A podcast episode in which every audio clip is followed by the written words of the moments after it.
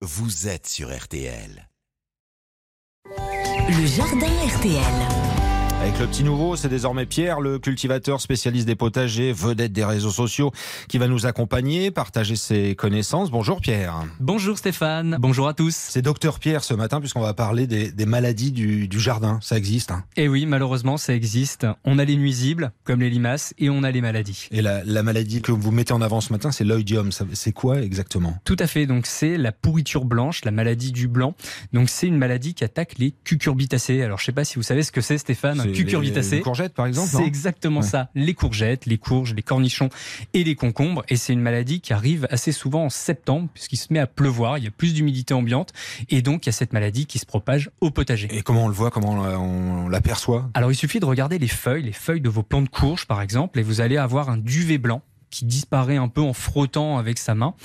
Et si c'est trop développé au niveau de l'ensemble des feuilles, c'est qu'il est déjà un peu trop tard pour mmh. agir. Mais si vous avez quelques feuilles qui commencent à blanchir, c'est qu'il est temps de réaliser quelques gestes pour éviter que ça se propage dans l'ensemble de votre potager. Et la responsable de cette maladie, c'est la pluie. Hein Alors c'est l'humidité.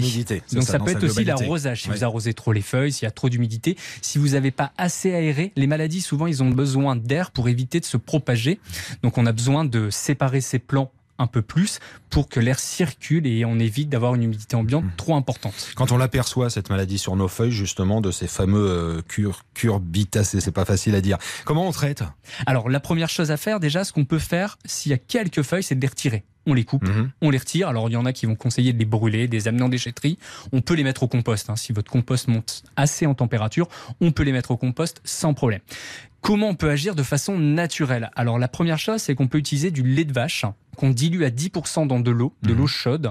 Et une fois qu'on a fait ça, on peut en fait aller pulvériser sur ces feuilles. Et bien entendu, on va essayer de pulvériser au recto et au verso de l'ensemble de ces feuilles, au maximum des feuilles tachées en blanc. Et on fait cette opération en fin de journée pour éviter de faire ça en plein jour. Avec la chaleur, ça risque de s'évaporer et ça ne fera aucun effet. C'est minutieux, hein, des deux côtés des feuilles, c'est ça C'est ça, hein tout à fait. Alors il faut le faire sur les feuilles tachées. Si l'ensemble de votre plant est, est déjà contaminé, malheureusement, il est peut-être un peu trop tard. Et je rappelle l'essentiel, c'est qu'il faut aérer au maximum. Il faut aérer, il faut espacer. On a tendance souvent à coller un peu trop nos pieds de courge, nos pieds de courgette.